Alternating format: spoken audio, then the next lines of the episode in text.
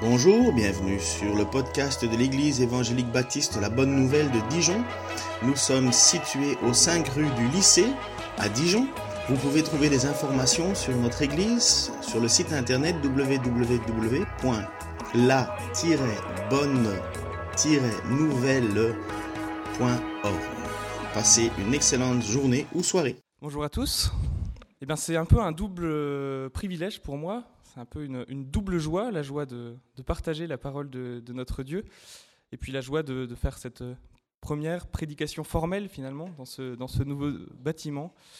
Euh, merci pour les prières. Merci aussi Nicolas pour ce début de culte. Je crois que j'aurais pas pu souhaiter meilleure introduction, meilleure entrée en matière pour ce que je vais dire ce matin que cet accent sur l'humilité. Quand on enseigne quelque chose, et je suis enseignant donc je, dans la vie, donc je sais un peu de, cette manière-là, quand on enseigne quelque chose, je pense qu'on vise quasiment toujours une mise en pratique, indirectement ou directement. Mais par exemple, à l'école, quand on apprend la conjugaison, c'est pas seulement pour apprendre, enfin pour savoir que les verbes c'est quelque chose de compliqué. C'est pour apprendre à les utiliser correctement, à s'exprimer correctement. C'est pour apprendre finalement à, savoir le faire, à, un savoir-faire.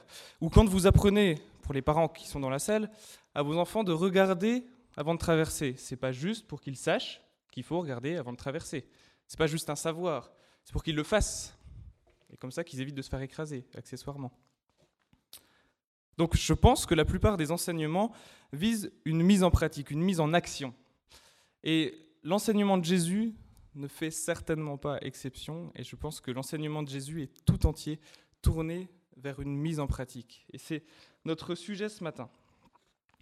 On va lire un texte de l'épître de Jacques et répondre un peu à la question qui normalement s'affiche au-dessus, je n'ai pas de moyen de vérifier, mais je fais confiance, le pourquoi du comment de la mise en pratique, et on va essayer de répondre un petit peu à différentes questions. Sans entrer dans les détails, l'épître de Jacques, c'est un petit peu un mode d'emploi de la vie chrétienne, si vous voulez. C'est très pragmatique, il aborde des sujets très concrets, le sujet de la parole, de la richesse, des épreuves, etc.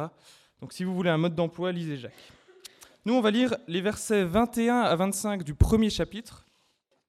Et j'affiche aussi, enfin, sont affichés normalement, les versets un petit peu avant, les versets un petit peu après. Ils vont nous servir un petit peu pour la fin, mais on ne va pas s'y attarder euh, ce matin. La parole de Dieu au verset 21. Aussi, rejetant toute saleté et tout débordement de malfaisance, accueillez avec douceur la parole qui a été plantée en vous et qui peut vous sauver. Mettez la parole en pratique. Ne vous contentez pas de l'écouter en vous abusant vous-même. En effet, si quelqu'un écoute la parole et ne la met pas en pratique, il est semblable à un homme qui regarde dans un miroir son visage naturel et qui, après s'être regardé, s'en va et oublie aussitôt comment il était. Mais celui qui a plongé les regards dans la loi parfaite, la loi de la liberté, et qui y demeure, non pas en écoutant pour oublier, mais en mettant en pratique, en faisant œuvre, celui-là sera heureux dans sa pratique même. Donc mettre en pratique la parole, c'est une jolie formule, mais je pense qu'on peut se poser trois questions ce matin, trois questions très simples. C'est quelle parole? Fait, de quelle parole on parle? On s'y attardera un petit peu. Après, on s'attardera surtout ce matin sur pourquoi la mettre en pratique. Au fond, pourquoi? Et on verra qu'il y a cinq bonnes raisons. J'en parlerai assez longuement. Et puis, en fonction du temps qui nous reste, on verra un peu plus le comment concrètement, mais rassurez-vous, on, on essaiera de l'aborder aussi. Quelle parole? Je pense que c'est la question à se poser. Et avant de voir un petit peu ce que nous dit Jacques dans ce texte, regardons un petit peu ce qu'il dit juste avant, au verset 18 du chapitre 1. Il nous fait un bon rappel, c'est que c'est par la parole de Dieu que nous avons été créés. Il a voulu lui-même nous donner la vie par sa parole, qui est la vérité, afin que nous soyons au premier rang de toutes ces créatures. Nous donner la vie par sa parole. C'est une parole qui est puissante, c'est la parole de Dieu, et c'est la parole par laquelle tout existe. On ne parle pas de n'importe quelle parole. Un deuxième petit rappel aussi, avant de voir vraiment ce qu'en dit Jacques, retenez aussi et gardez à l'esprit que Jean va beaucoup plus loin et dit que Jésus est la parole. Et c'est quand même un petit peu dans ce sens-là que Jacques va en parler. Voyons ce qu'il en dit au verset 21. Accueillez avec douceur la parole qui a été plantée en vous et qui peut vous sauver. Alors pour comprendre ce verset, on va décortiquer un peu, on va, on va voir que la parole en fait peut avoir deux sens qui sont assez proches, mais pour nous aider, on va dire que le premier sens de la parole, en fait, c'est l'évangile. C'est-à-dire, c'est la bonne nouvelle, c'est l'œuvre de Jésus. C'est l'histoire qu'on peut lire dans les évangiles, dans l'évangile de Marc, Luc, Jean, Matthieu. C'est celle qui témoigne que Jésus est venu sur terre. Pourquoi? Pour nous sauver. Parce que si nous imaginons que nous pouvons nous sauver pour obtenir le salut par nos propres moyens, Nicolas l'a rappelé, si nous pensons que nous sommes assez bons pour obtenir le salut, je peux vous dire qu'on se met le doigt dans l'œil et que c'est à la fois faux et absurde de penser qu'on est suffisamment digne, suffisamment bon pour être en présence pour l'éternité avec le Dieu trois fois saint. Il n'y a qu'une manière d'être sauvé, rappelons-le ici, c'est que c'est précisément de reconnaître qu'on n'est pas assez bon, de reconnaître qu'on est complètement indigne, de s'humilier, comme ça a été dit, et que Jésus est le seul chemin qui conduit au Père, que c'est parce qu'il nous a fait grâce, parce qu'il est mort et ressuscité, parce qu'il est mort par amour pour nous que nous avons cette assurance d'avoir la vie éternelle. Donc dans ce sens, Jacques nous dit cette parole qui peut vous sauver, dans ce sens, oui, cette parole sauve, parce que Jésus-Christ, par sa mort et sa résurrection, nous sauve. Et ce moyen d'accueillir ce salut, ben c'est la foi, tout simplement. Mais le salut, donc le fait d'être sauvé, n'est pas seulement une conviction intellectuelle. C'est pas seulement de, penser que Jésus est mort pour nous, ça inclut aussi de vivre une vie de disciple. Il y a un de mes, de mes enseignants qui disait on n'est pas seulement sauvé de, sauvé du péché, sauvé de la mort, on est aussi sauvé pour, pour vivre, pour suivre Christ, pour le servir. Il y a ces deux aspects.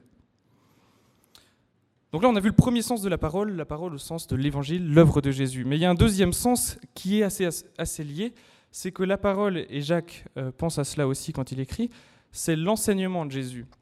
Pour le dire très simplement, il s'agit de prendre en compte ce que Jésus a fait, mort et ressuscité pour nous, mais aussi, et c'est logique, ce qu'il a dit.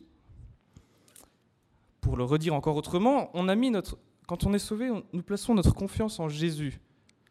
Mais nous plaçons aussi, de fait, toute notre confiance dans ses paroles, dans son enseignement.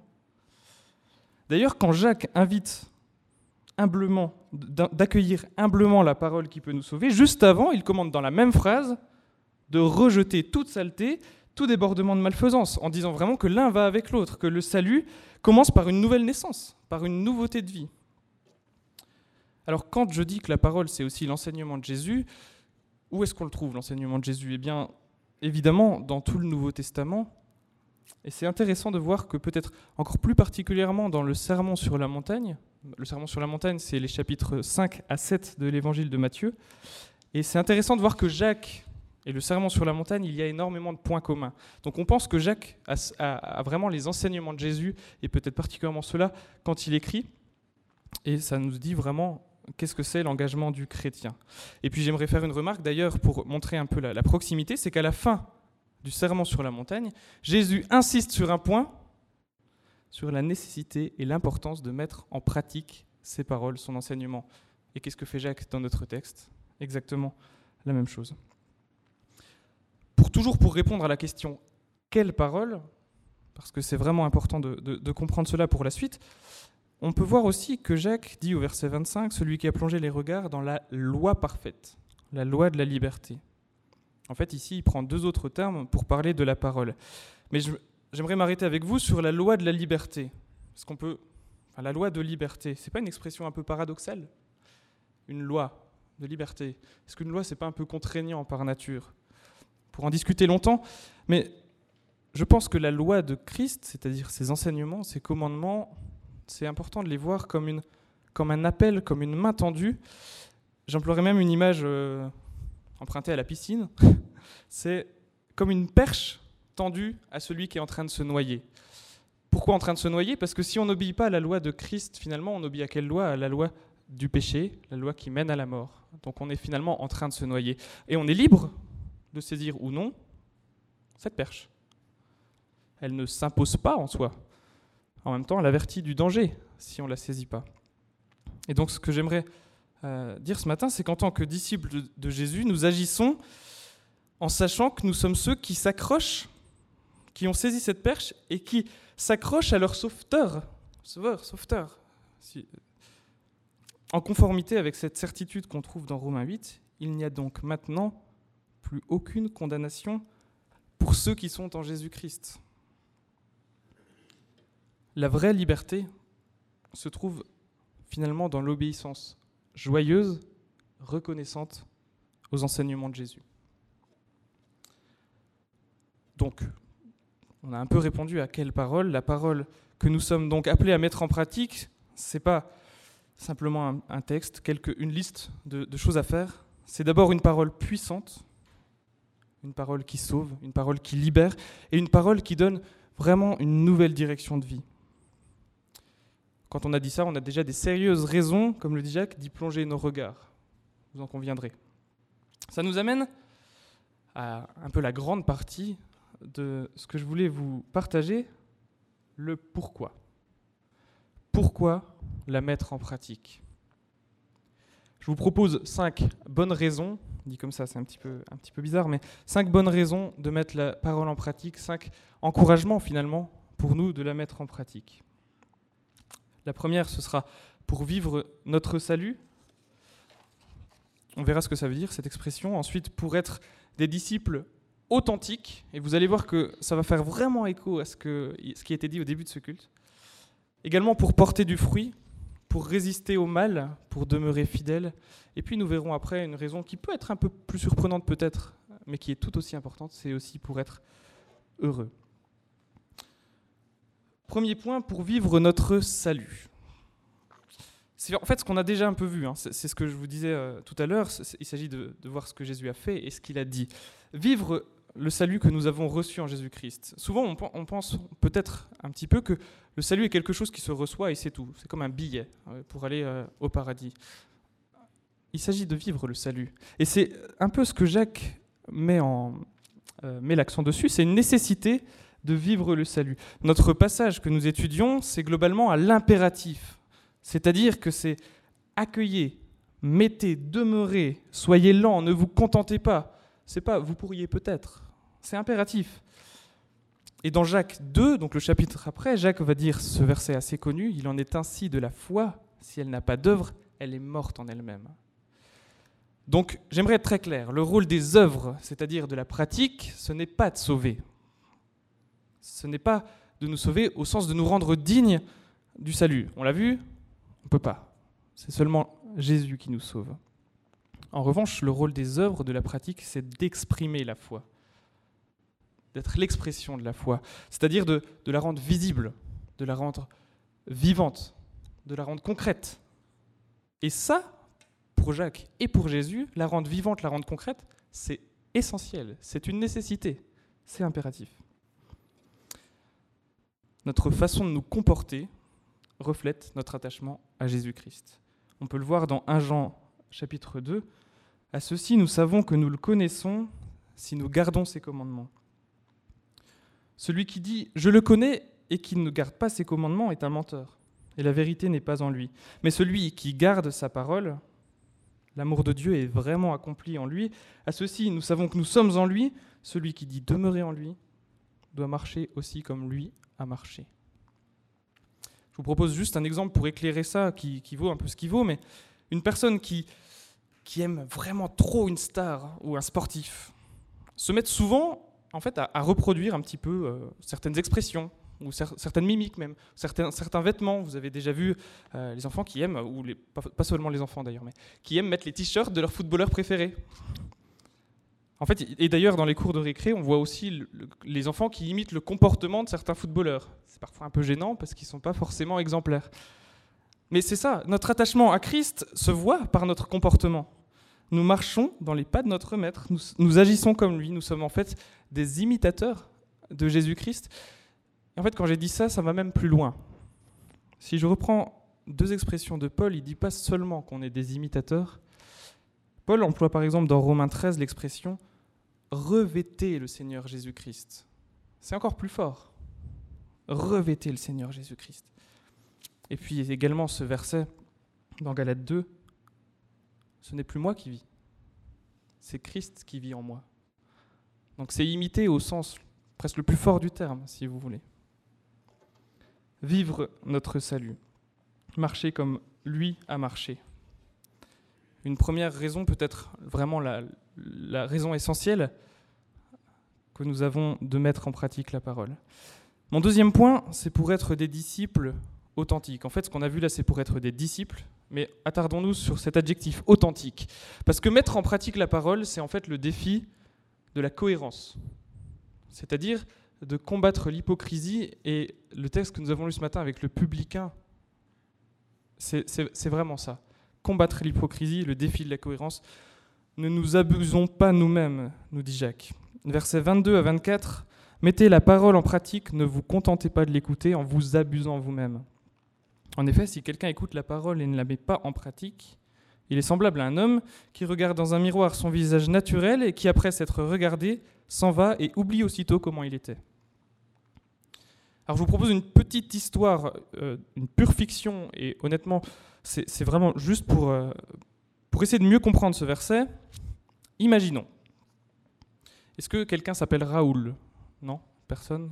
Ça m'arrange, parce que c'est comme ça que j'ai appelé la, personne dans mon exemple. Donc imaginons, c'est dimanche matin, au culte, Raoul écoute la prédication. C'est exactement ce que vous êtes en train de faire. Ce matin-là, la prédication porte sur un texte de Matthieu, sur le pardon. Raoul y entend que Jésus lui a pardonné en donnant sa vie pour lui. Il entend aussi que Jésus, il commande de pardonner de même aux autres. Raoul, il trouve la prédication convaincante. Et il acquiesce à ce que dit le prédicateur. Il dit oui. Hum. À la fin du culte, Raoul se sent ressourcé. Au moment de partir, c'est la fin du culte, Raoul, bon, il voit qu'une personne euh, de l'église a besoin que quelqu'un la ramène chez elle parce que sinon elle doit rentrer à pied, elle habite assez loin. Et la femme de Raoul lui dit Bon, allez, regarde, on a une place, on pourrait la ramener. Et Raoul lui dit Elle Ça va pas, non? Ça va pas la tête? La dernière fois, elle m'a même pas salué et le dimanche dernier non plus. Non, mais puis quoi encore Bon, c'est pas une histoire. Euh, voilà, mais vous avez compris un petit peu. En fait, c'est juste pour faire comprendre le problème de ne faire qu'écouter et le problème de la cohérence. Jacques, peut-être, je me suis dit que Jacques, s'il avait écrit aujourd'hui, aurait peut-être pu utiliser une expression assez fréquente, c'est finalement, ça rentre par une oreille et ça ressort par l'autre. C'est-à-dire, en fait, que ça ne produit pas de changement profond. La parole nous révèle notre état spirituel. Elle a le pouvoir de nous transformer, de nous sanctifier, de nous corriger, de nous faire grandir. Et pour ça, on doit vraiment se rappeler ce qu'on a vu au début nous devons nous rappeler de quelle parole il s'agit. Ce n'est pas n'importe quelle parole, c'est celle qui nous révèle Jésus qui vient de lui, qui vient de Jésus. Et c'est parce qu'elle nous permet d'approfondir notre relation, notre connaissance de notre Seigneur qu'elle peut nous changer. En fait, parce qu'en faisant ça, c'est lui qui nous change. Peut-être dit autrement, la parole peut, elle veut nous changer, nous transformer en profondeur. L'Esprit Saint, d'ailleurs, suscite en nous cette mise en mouvement cette mise en action. Mais il nous faut le laisser faire et ne pas l'en empêcher. Sinon, on devient facilement hypocrite. En fait, ne faisons pas qu'écouter et ensuite euh, vivre en croyant être. C'est ça ce que ça veut dire en s'abusant soi-même. En croyant être un bon disciple. Mais c'est là où je fais vraiment référence à ce que, nous avons vu et proclamé au début de ce culte. Soyons humbles. Soyons vraiment humbles. Et quelle est l'attitude la plus authentique, comme on l'a vu aussi devant le Seigneur, c'est d'être humble et de dire, mais de répéter, Seigneur, change mon cœur dur. On l'a chanté ce matin. Change mon cœur dur. Et, et peut-être cette parole encore qui va vraiment peut-être nous changer. Je veux laisser, je veux te laisser, Seigneur, régner dans ma vie. C'est ça l'attitude la plus authentique. C'est ça celle qui peut nous changer. Pour être des disciples authentiques. Le troisième point qu'on va voir ensemble, c'est pour porter du fruit, et on va voir que c'est une conséquence des premiers. En fait, le disciple authentique porte du fruit.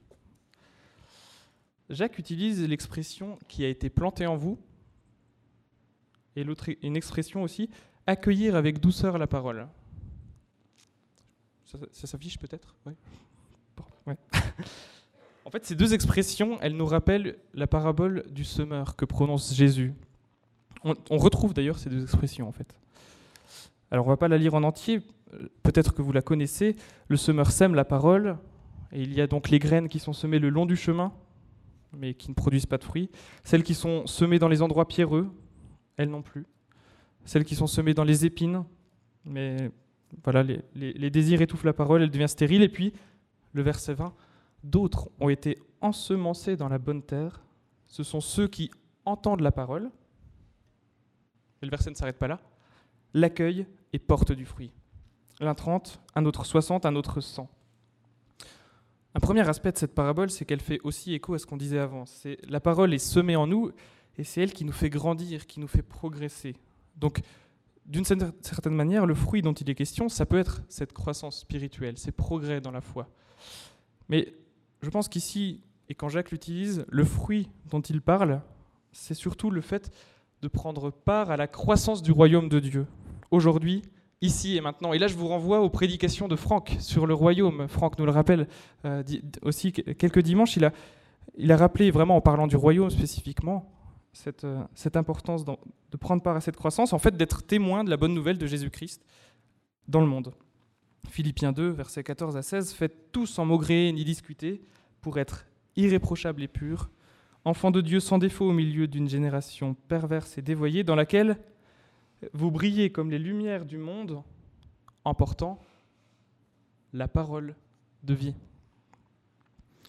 Donc un attachement à Jésus qui se voit, c'est un témoignage puissant. C'est notre mission que par notre vie de disciple, la bonne nouvelle soit annoncée, pour que d'autres puissent connaître et se tourner vers notre Dieu.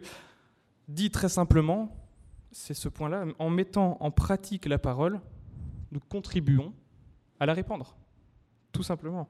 Nous contribuons à répandre cette parole puissante. Donc premier point pour vivre notre salut, deuxième pour être des disciples authentiques, humbles. Troisième point pour porter du fruit et nous arrivons à pour résister au mal et rester fidèles. Juste avant notre passage, si vous lisez le chapitre 1 de Jacques, donc juste avant celui que j'ai lu tout à l'heure, Jacques développe un petit peu plus l'attitude à adopter face à l'épreuve. L'épreuve qui arrive dans, dans, dans la vie. Et il indique que quand vient l'épreuve, une foi vivante Tiens bon. Il va jusqu'à dire que l'épreuve peut même être un sujet de joie, en ce sens qu'elle encourage l'action sur le long terme, qu'elle produit, pour employer ces mots, l'endurance. L'épreuve de votre foi produit l'endurance et produit les progrès, la persévérance. Je trouve que cette idée fait penser aussi à la parabole de Jésus à la fin justement du sermon sur la montagne dans Matthieu 7, que nous pouvons lire ainsi, quiconque, c'est Jésus qui parle, quiconque entend de moi ces paroles et les met en pratique sera comme un homme avisé qui a construit sa maison sur le roc. La pluie est tombée, les torrents sont venus, les vents ont soufflé, se sont précipités sur cette maison. Elle n'est pas tombée, car elle était fondée sur le roc. Mais quiconque entend de moi ces paroles, entend de moi ces paroles et ne les met pas en pratique sera comme un fou qui a construit sa maison sur le sable. La pluie est tombée, les torrents sont venus, les vents ont soufflé et se sont abattus sur cette maison. Elle est tombée et sa chute a été grande. Bâtir sur du sable revient à ce que dit Jacques. S'abuser soi-même par de faux raisonnements, c'est exactement l'attitude du pharisien dans la parabole qu'on a lue au début de ce culte. C'est en fait se croire solide, vivre euh, comme si on était solide, mais être mal affermi, avoir un cœur loin de Dieu. Baser ses actes sur des justifications, trouver des excuses, s'auto-convaincre que oui, on n'est pas trop mal, qu'on n'est pas trop mauvais finalement, avoir une attitude à l'opposé de l'attitude humble dont on parlait avant. Seule une parole ancrée en profondeur, ancrée en Christ et mise en pratique peut nous faire tenir dans l'épreuve parce que finalement, en faisant ça, on laisse Christ régner en nous et Christ à la victoire. Jacques met en opposition la parole mise en pratique avec les souillures, la saleté, les taches du monde. On voit plusieurs endroits du texte, le mot souillure, c'est pas rien, hein, c'est pas juste euh, petite saleté, c'est souillure, ou d'autres termes qui veulent dire la même chose, ça revient plusieurs fois. La parole nous montre la juste voie, à l'opposé de celle qui conduit à faire le mal. Les enseignements de Jésus sont en opposition avec ceux du monde corrompu par le péché. Et lorsque nous demandons l'aide de l'Esprit pour suivre humblement les enseignements de Jésus, nous nous mettons en fait sur le bon chemin, sur le chemin de la sainteté, de la sanctification, qui est le chemin opposé à celui du mal. Mais attention, c'est important de le repréciser, il ne faut pas tomber dans un espèce de légalisme qui nous ferait croire qu'on est capable de suivre parfaitement le chemin de la sainteté, c'est-à-dire d'agir sans péché, de mettre en pratique parfaitement la parole. Désolé de le redire ce matin, nous ne le pouvons pas. Ne nous faisons pas d'illusions, c'est ça que ça veut dire. Ne nous trompons pas nous-mêmes. Nous, nous en sommes incapables. Nous devons absolument rester humbles, encore une fois, et nous rappeler que c'est que Jésus qui a vaincu le mal. C'est quand Jésus que c'est complètement vaincu. Mais nous sommes en chemin vers une vie qui reflète le plus parfaitement possible Jésus. Nous savons que nous en dévirons de ce chemin de sainteté. Mais en fait, l'obéissance, c'est faire tout ce qui est possible pour y rester. C'est faire tout ce qui est possible pour agir selon la volonté de Dieu. C'est ça, mettre en pratique la parole et se laisser complètement diriger par lui. Donc ça nous permet, avec son aide et en restant humble, d'essayer au maximum de résister au mal et surtout de rester fidèle. Alors peut-être que là, vous êtes un petit peu euh, découragé, vous vous dites que c'est quand même bien exigeant. Alors on va souffler un petit peu ensemble et on se dit, non, c'est exigeant, mais on sait que c'est humble et que nous avons la victoire complète en Christ. Enfin plutôt que Christ a la victoire et que nous avons cette grâce incroyable d'y prendre part. Mon cinquième point, c'est pour être heureux. Alors comprenez-moi bien. Jacques nous dit, celui qui a plongé les regards dans la loi parfaite, la loi de la liberté, qui y demeure non pas en écoutant pour oublier, mais en mettant en pratique, en faisant œuvre, celui-là sera heureux dans sa pratique même. Donc Jacques il est en train d'associer l'obéissance au bonheur. Obéissance, bonheur. C'est pas une association qui est très fréquente dans le monde dans lequel on vit. Hein. Par contre, c'est une association qui est très fréquente dans la Bible. Obéissance, bonheur. Et puis, j'aimerais juste souligner que être heureux dans sa pratique, est-ce que ce n'est pas finalement un critère principal quand on cherche du travail? Est-ce qu'on ne cherche pas finalement un travail pour être heureux dans sa pratique? Bon, j'ai dit ça, maintenant on va voir que c'est un petit peu différent pour deux, raisons. C'est un petit peu différent parce que le bonheur dont parle Jacques et dont parle Jésus aussi, c'est pas un bonheur au sens de satisfaction passagère. C'est beaucoup plus fort que ça. C'est un bonheur au sens de être comblé, être en paix. C'est beaucoup plus fort. Et puis surtout, et c'est là où, attention, j'ai dit pour être heureux, mais attention à bien le comprendre, nous ne mettons pas la parole en pratique pour être heureux. C'est-à-dire, nous ne mettons pas la, parole en pratique dans le but d'être heureux. Le but premier, on l'a vu, le but premier, c'est de servir notre Dieu, de lui obéir parce que c'est notre Seigneur et Sauveur, et parce que c'est sa volonté, parce que nous avions mis notre confiance en lui. Je ne vais pas redire tout ce que j'ai dit, mais c'est ça le vrai but. Donc rendre gloire à Dieu, pas d'en tirer un quelconque bénéfice personnel. C'est pas pour être heureux qu'on le fait. Mais ce que Jacques est en train de nous dire, c'est que être heureux est une conséquence de l'obéissance. Être heureux est une conséquence de l'obéissance. Pourquoi? Bien Parce que notre joie, elle est en Christ. Notre appartenance à Christ nous suffit. Et Paul dit, ta grâce me suffit. Si vous lisez les lettres de Paul, il n'a pas besoin d'autre chose pour être heureux. Aussi parce qu'en agissant, en mettant en pratique la parole, nous sommes en parfaite cohérence avec ce pourquoi nous avons été créés, avec notre mission. N'est-ce pas une joie d'être en parfaite harmonie avec euh, ce pourquoi nous sommes là? C'est finalement, ça donne un sens réel à nos actions, tout simplement. Mais aussi parce que, pourquoi être heureux est une conséquence de l'obéissance? Parce que l'annonce de la bonne nouvelle, qu'est-ce que j'ai dit? La bonne nouvelle, donc pas la mauvaise nouvelle, pas une autre nouvelle, c'est la bonne nouvelle du salut. Donc la bonne nouvelle du salut, la transmettre, la, faire connaître, c'est un véritable sujet de joie. Aussi parce que c'est probable, c'est très probable, que quand nous nous mettons en action, nous voyons avec les yeux de la foi notre Dieu à l'œuvre. Ça aussi, c'est un sujet de joie. Et puis peut-être aussi le plus important, parce que le bonheur est à la fois un bonheur présent, le bonheur de prendre part à la croissance du royaume de Dieu, mais aussi un bonheur futur, un bonheur plein d'espérance, une promesse dont nous pouvons déjà prendre conscience, le fameux déjà et pas encore. Vous connaissez ce passage justement dans le Sermon sur la montagne, encore une fois. Heureux les pauvres en esprit, car le royaume des cieux est à eux. Heureux ceux qui pleurent, car ils seront consolés. Heureux ceux qui sont doux. Heureux ceux qui ont faim et soif. Heureux ceux qui sont compatissants. Heureux les artisans de paix. Heureux ceux qui sont persécutés à cause de la justice. Je résume un peu. Hein. Et le dernier verset, qui est normalement affiché aussi Réjouissez-vous et soyez transportés d'allégresse. Pas juste, soyez contents. Soyez transportés d'allégresse parce que votre récompense est grande dans les cieux. Lorsque nous mettons en pratique la parole, nous pouvons être heureux aujourd'hui et maintenant, comme dit Jacques dans notre pratique même, mais aussi parce que nous savons qu'un bonheur plus grand, une récompense nous attend, quelles que soient d'ailleurs les épreuves du temps présent. Quel encouragement Quel encouragement Waouh Voilà cinq bonnes raisons de mettre en pratique la parole. Alors le but, c'était pas de vous convaincre, c'était de, vous montrer vraiment les, raisons euh, de la parole de Dieu. Et maintenant, on va juste voir un peu plus rapidement comment la mettre en pratique. Parce que là, on a vu de quelle parole il s'agissait, et on a vu pourquoi. Mais ça ne nous dit pas que quand vous allez sortir de cette salle, après quand vous allez reprendre votre semaine, si vous voulez, d'accord, il faut que je mette en pratique la parole, mais comment faire? Je vous propose rapidement trois principes généraux finalement qui reprennent un peu ce qu'on a dit. Mais c'est le, premier principe pour mettre en pratique la parole. Avant une pratique, souvent ce qu'il faut, c'est la théorie, si je le résume comme ça. Donc d'abord, il faut la connaître. Il faut connaître la parole. Et pour la connaître, il faut la scruter, il faut la méditer, il faut la, la, mâchonner, la ruminer, j'allais dire, la, la faire sienne, s'en nourrir, l'écouter.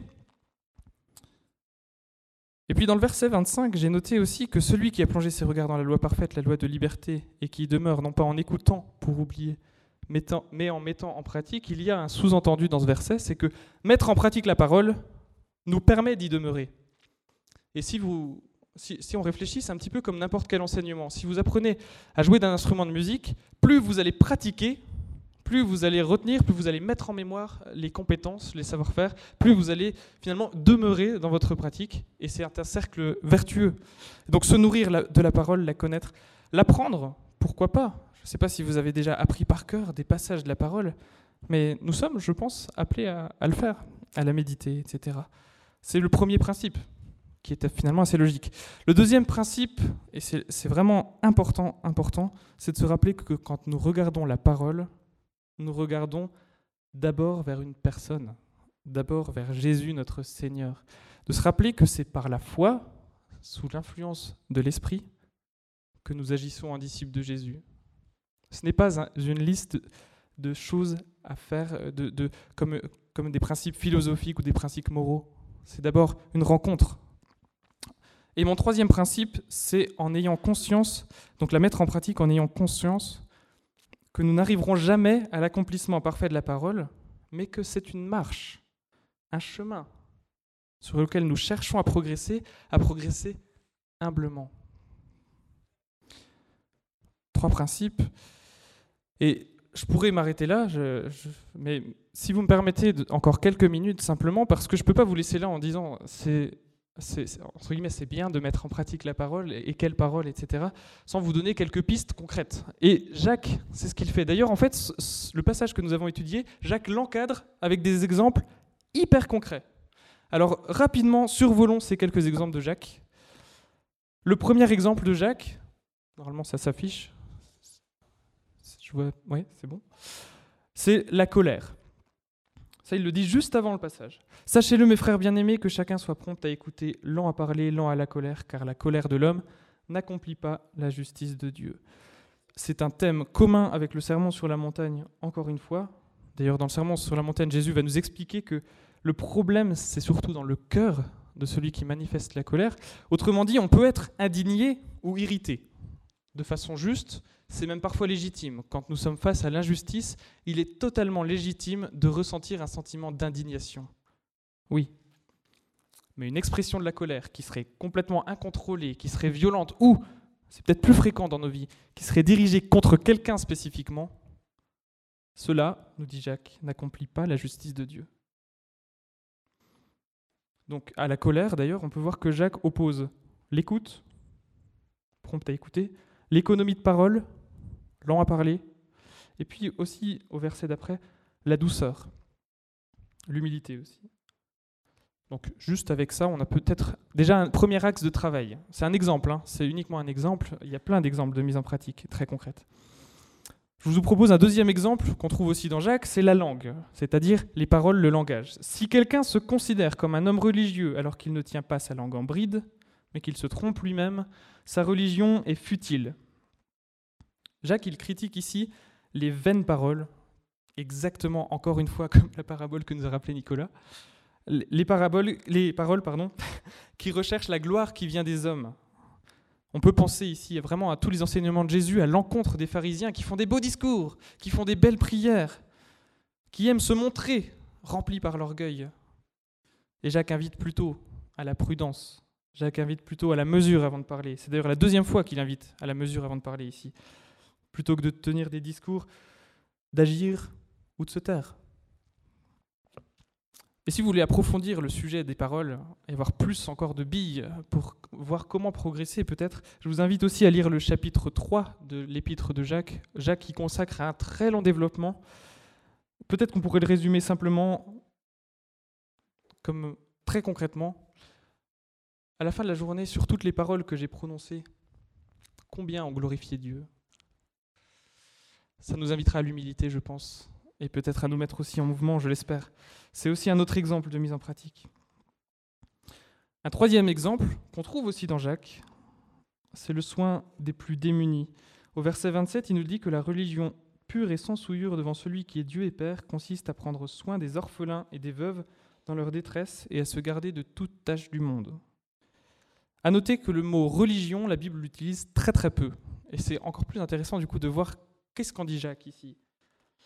Je pense qu'il en dit en fait que si tu veux rendre un culte à Dieu, prends soin des plus pauvres, prends soin des plus démunis, prends soin des plus isolés, de ceux qui sont dans la détresse. En fait, c'est le sens de l'expression des orphelins et des veuves dans la société antique dans laquelle Jacques écrivait.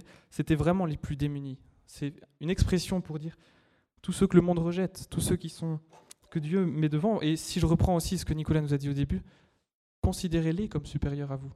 Donc servez-les humblement, prenez-en soin humblement c'est concret.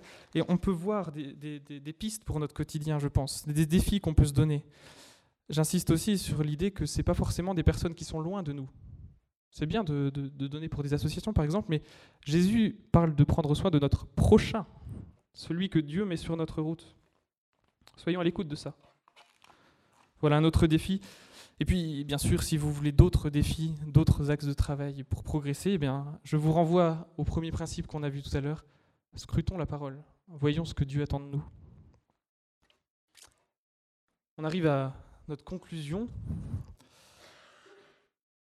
ce que j'aimerais qu'on retienne peut-être, c'est que mettre en pratique la parole, c'est pas juste une formule. Et je crois que l'ordre des questions qu'on s'est posées est le bon dans le sens où c'est important toujours de garder à l'esprit de quelle parole on parle et en qui nous avons mis notre foi. En fait, on obéit aux paroles de notre Sauveur, les mêmes qui nous annoncent que nous sommes sauvés, les mêmes qui nous annoncent que nous avons la vie, les paroles de vie. De retenir aussi pourquoi on met en pratique. Est-ce que c'est pour chercher une gloire qui vient des hommes? Est-ce que c'est pour obtenir le salut? Ah, Mauvaise raison. On peut arrêter tout de suite si c'est pour ça.